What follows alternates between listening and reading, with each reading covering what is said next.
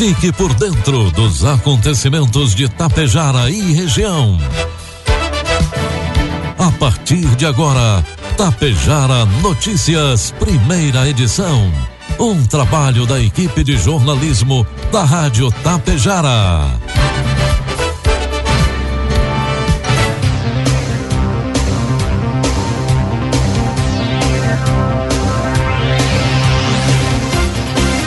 Dia, pontualmente sete horas da manhã. Está no ar a partir de agora, aqui pela Rádio Tapejara, a primeira edição do Tapejara Notícias desta quarta-feira, hoje 14 de dezembro de 2022. Tempo bom em Tapejara, 16 graus é a temperatura, 67% a umidade relativa do ar. Notícias que são destaques desta edição. O Hospital Santo Antônio inaugura unidade de cuidado especial. Prefeitura de Tapejara dá início às obras de pavimentação da rua Eugênio Fellini. Charruenses são contemplados com prêmio extra de Natal da campanha Legal é com Nota Fiscal. Em Ibiaçá, Câmara aprova a proposta que muda regras para nominar obras públicas. Estas e outras informações a partir de agora na primeira edição do Tapejara Notícias, que tem um oferecimento de Bianchini Empreendimentos e Agro Daniele. Bianchini Empreendimentos apresenta Edifício Fratelli. Localizado em área nobre da cidade, perto de tudo que você precisa, com excelente área de lazer e espaços cuidadosamente projetados para despertar as mais belas emoções. Apartamentos de dois e três dormitórios, com ambientes amplos e integrados. Salas comerciais térreas, pensadas em valorizar o seu negócio. Permita-se experimentar um novo estilo de vida. Permita-se conhecer o Edifício Fraterno. Você sabe o que são fertilizantes organominerais? São fertilizantes que unem o melhor da matéria orgânica enriquecida com minerais, gerando um produto completo e sustentável para grandes resultados. Conheça a Neorgan, a marca dos fertilizantes organominerais de uma empresa que desde 1990 acredita e investe aqui na região. A Agro Daniele. Neorgan, nutrindo o solo, nutrimos a vida. Produtos agrícolas Preços praticados ontem pela Agro Daniele. Soja, preço final com bônus, cento e setenta e nove reais. Milho, preço final com bônus, oitenta e quatro reais.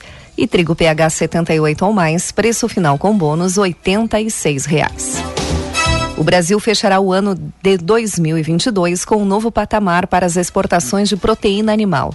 De janeiro até o início de dezembro, o país já embarcou para o exterior 6 milhões 980 mil toneladas na soma das carnes de boi, frango e suína. Desta forma, com pouco mais de uma quinzena ainda a ser contabilizada, o Brasil fechará o ano com uma marca histórica, ultrapassando 7 milhões de toneladas de carnes exportadas apontado o crescimento do mercado internacional para a proteína animal brasileira. Isso porque em 2021, o complexo carne, que é bovina, suína e frango, foi responsável pela exportação de 5 milhões e 800 mil toneladas, ou seja, em volume, 2022 já superou o ano passado. Informe Econômico. O dólar comercial inicia cotado esta manhã cinco reais e trinta e um centavos para venda. Dólar turismo cinco e cinquenta e um e o euro a cinco e sessenta e cinco. A partir do dia 1 de janeiro, o salário mínimo, que atualmente é de R$ 1.212, será de R$ 1.302. O valor atualizado está em uma medida provisória que foi publicada na segunda-feira no Diário Oficial da União. Em nota, a Secretaria-Geral da Presidência da República explicou que o valor considera uma variação da inflação de 5,81%, acrescida de ganho real de cerca de 1,5%. O valor de R$ 1.302 se refere ao salário mínimo nacional. O valor é aplicável a todos os trabalhadores do setor público e privado, como também para as aposentadorias e pensões, acrescenta a nota. Por se tratar de uma medida provisória, o texto terá de ser analisado por deputados e senadores. O mesmo novo valor para o salário mínimo já estava previsto no projeto de lei orçamentária anual de 2023, que foi enviado ao Congresso Nacional ainda no mês de agosto. Previsão do tempo. A quarta-feira será de predomínio de sol em todo o Rio Grande do Sul, com amplos períodos de céu claro. Uma massa de ar seco cobre o território gaúcho e favorece o tempo muito aberto. Com isso, o resfriamento foi acentuado durante a noite e parte do estado teve um amanhecer frio, sobretudo na Serra Gaúcha. Já à tarde vai ser de calor na maioria das áreas, com temperaturas mais altas no oeste e no noroeste do estado. A umidade será bastante baixa à tarde, na metade oeste, e o vento deve se intensificar da tarde para a noite. As mínimas foram registradas em São José dos Ausentes apenas 4 graus nesta manhã, 9 graus em Caxias do Sul. Neste momento, faz 16 graus em Tapejar. As máximas, por sua vez, podem chegar a 31 graus em Santa Maria e 35 graus em Uruguaiana. A previsão para hoje é de que as mínimas sigam abaixo do que é normal para a época. As menores mínimas, então, foram na Serra e nos campos de cima da Serra. Também teve chance de geada em pontos isolados de baixadas entre os campos de cima da Serra e Planalto Sul Catarinense. Vamos então às imagens do satélite que mostram Tapejara neste momento. Teremos um dia de tempo bom, sem nuvens. A temperatura hoje à tarde em Tapejara deve chegar aos 27 graus. Para amanhã, segundo o satélite neste momento, Tapejara terá tempo bom no amanhecer e aumento de nuvens à tarde, mas não há previsão de chuva. Amanhã a temperatura deve oscilar entre 15 e 28 graus. Destaques de Tapejara e região. Agora 7 horas 6 minutos e meio, 16 graus é a temperatura. A administração de Itapejara, por meio da Secretaria de Cidade, Trânsito e Desenvolvimento Urbano, está trabalhando nas obras de pavimentação da rua Eugênio Fellini, trecho que compreende a Praça Lucélia Poleto até a saída para Santa Cecília do Sul. Nesta semana, os trabalhos avançaram com a instalação da rede pluvial, com o objetivo de melhorar o escoamento da água das chuvas e evitar alagamentos. O prefeito de Itapejara, Ivanir Wolff, que acompanha os trabalhos realizados pela secretaria, destaca a importância do projeto Tapejara Anda Melhor, realizado pelo governo municipal. Segundo o prefeito, estamos fazendo o melhor por nosso município. Ao asfaltarmos as ruas, possibilitamos maior trafegabilidade e segurança para todos, lembrou o BIC. De acordo com o secretário vice-prefeito, Rudinei Bruel, após a instalação da rede pluvial, será dado início ao asfaltamento. A tarde de segunda-feira foi marco de um momento especial para o Hospital Santo Antônio aqui em Tapejar, onde foi oficializada a entrega de equipamentos adquiridos através do termo de fomento e da campanha Respiração, com a inauguração da unidade do cuidado especial. O projeto de instalação e operacionalização da unidade foi possível conforme Lei Municipal 4.546, que destinou, através do termo de fomento, o valor de 444.206 reais pelo município de Tapejara para a aquisição dos equipamentos, visando cobrir as necessidades do Hospital Santo Antônio na área de atendimento de pacientes que necessitam de cuidados especiais. Isso impacta positivamente na qualidade e na assistência prestada, de forma resolutiva e segura, no atendimento aos pacientes de Itapejara, mas também de toda a microrregião, principalmente quando não, não há disponibilidade de transferência para hospitais de maior complexidade em alguns momentos. Na unidade, que foi totalmente reformada com recursos do hospital, também estão disponibilizados os ventiladores pulmonares adquiridos durante a campanha Respiração, que foi promovida pela CISARTE, a Associação Comercial e Industrial de Serviços e Agropecuária de Tapejara, a qual arrecadou um total de R$ 204 mil R$ reais e centavos, repassados através de um termo de doação para o hospital, e um ventilador pulmonar doado pela administração pública do município de Santa Cecília do Sul. Ao final da cerimônia, o pároco padre Carlos Jaroseski procedeu a benção aos profissionais e também às instalações do hospital. No site da Rádio Tapejara, ainda na manhã de hoje, estará a lista dos equipamentos adquiridos para esta unidade de cuidado especial. 7 horas 10 minutos, 16 graus é a temperatura. A Secretaria de Agricultura e Meio Ambiente do município de Água Santa realizou na semana passada a entrega das análises de solo para produtores rurais aguassantenses. Em uma parceria entre a Prefeitura e o SEBRAE, foram realizadas análises de solo para os produtores rurais que trabalham com leite e com horta e que já haviam recebido os outros programas, o do leite e o Produzir. Antes da entrega, os produtores participaram de uma palestra ministrada pelo engenheiro agrônomo Valdemir Belé, onde de forma abrangente falaram sobre o planejamento do plantio e cultivo para horticultura e da produção de leite e demais atividades. No último final de semana, a Banda Marcial Municipal do município de Santa Cecília do Sul participou do encontro de bandas marciais na abertura das festividades do Natal no município de Machadinho, no tradicional evento Natal Brilha Machadinho. Além da banda siciliense, outras nove corporações musicais da região norte gaúcha foram convidadas. Antes das apresentações serem realizadas durante a noite, Todas as bandas passaram um dia de lazer nas termas de Machadinho como presente pela participação. A Banda Marcial de Santa Cecília do Sul é um projeto que vem sendo reforçado pela atual administração, que traz muitos benefícios aos envolvidos. Os alunos ativam a coordenação motora, a postura, disciplina, amor cívico, ordem unida, trabalho musical em grupo, tudo isso numa ocupação extracurricular, melhorando o seu rendimento escolar. A Banda Marcial é um projeto sobre responsabilidade da Secretaria de Educação e Cultura, juntamente com a Secretaria Municipal de Assistência Social de Santa Cecília do Sul. Em 2022, a Prefeitura de Charrua investiu na campanha Legal é com Nota Fiscal. Foram realizados dois sorteios ao longo do ano que contemplaram nove charruenses com vale compras e com o prêmio extra de Natal. Para participar dos sorteios, os consumidores deviam trocar as notas fiscais de compra e serviços por cartelas. Com esta atitude, incentivamos a emissão de nota fiscal e, assim, damos um incremento no movimento econômico do município, ressaltou o secretário da Fazenda, Valdinei Dallagnol.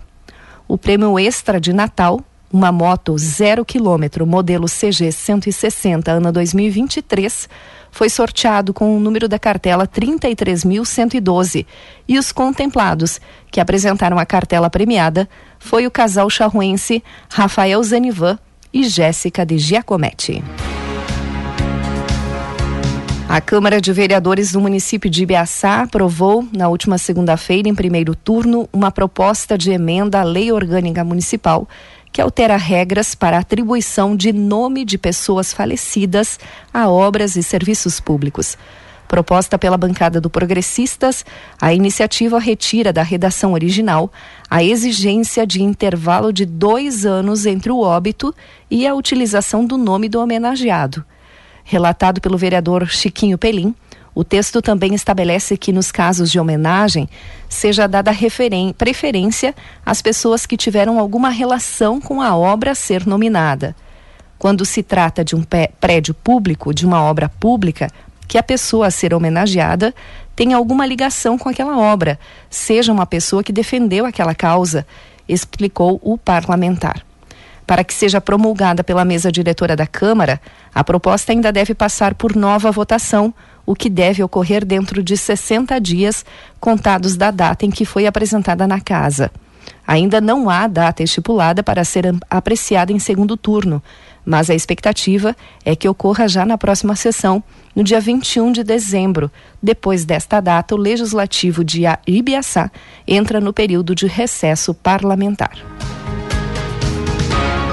7 horas 14 minutos.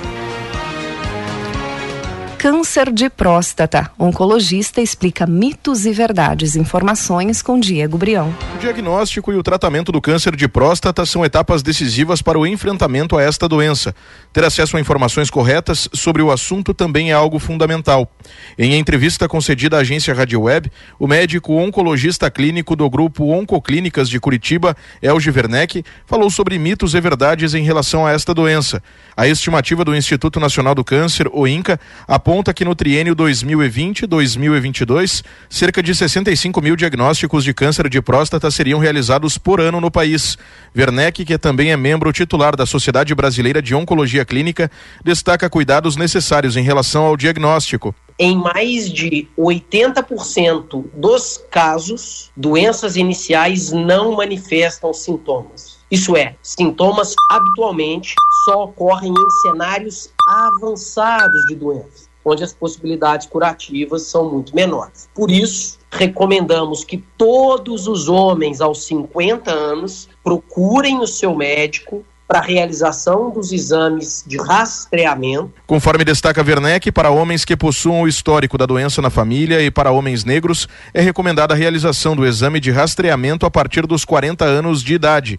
Em relação ao diagnóstico, inclusive, o oncologista lembra que o exame de toque retal não pode ser substituído pelo exame de sangue. Ambos exames são complementares. O membro titular da Sociedade Brasileira de Oncologia Clínica ressalta ainda que o diagnóstico precoce pode ajudar a reduzir reações ao tratamento. Uma das complicações do tratamento do câncer de próstata é a impotência. Tanto a radioterapia quanto a cirurgia podem sim causar impotência, mas de uma forma geral, impotências transitórias. Fatores fundamentais nessa impotência estão relacionados ao estadiamento da doença, isso é, ao diagnóstico precoce ou mais avançado. Em situações onde o diagnóstico é feito precocemente, cirurgias menos extensas são realizadas com consequentes menores eventos adversos. Ainda segundo lembra o especialista, para pacientes que descobrem a doença em estágio metastático, a realização de testes genéticos é fundamental para a descoberta de mutação, visando a realização de um tratamento mais personalizado, além de contribuir para diagnóstico precoce de gerações futuras. Já a reposição de testosterona não é recomendada para quem tem diagnóstico de câncer de próstata. Para quem não tem a doença, deve haver consulta médica antes da realização do procedimento. Ainda de acordo com o que destaca o Dr. Werner, O câncer de próstata, quando rastreado em estágio inicial, tem até 97% de chance de cura. Agência Rádio Web. Produção e reportagem, Diego Brião. 7 horas 17 minutos. E a segunda rodada de leilões dos bens pertencentes ao ex-advogado Maurício Dallagnol encerrou ontem e arrecadou 6 milhões e 700 mil reais. Somando com o leilão realizado no dia 1 de dezembro, o valor total arrecadado com as vendas nas duas etapas é de 12 milhões e 300 mil reais. Ao todo, os bens tinham potencial de arrecadar até 107 milhões de reais. Todos os processos são feitos de forma online, sendo que na edição de ontem eram aceitos lances a partir da metade do valor avaliado. Uma área de terra com 25 hectares foi o bem de maior valor arrematado, sendo vendida por 2 milhões e 400 mil reais. Foram vendidos terrenos em Passo Fundo, áreas de terra na cidade de Barra Funda e um apartamento na praia de Capão da Canoa. O valor arrecadado nestas rodadas tem o intuito de realizar o pagamento de impostos devidos por Dallagnol.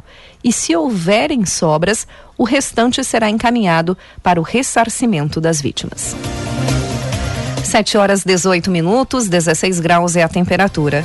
Encerramos por aqui a primeira edição do Tapejara Notícias. Outras informações você acompanha durante a programação da Rádio Tapejara. Às 12h30 tem a segunda edição. A todos um bom dia e uma ótima quarta-feira.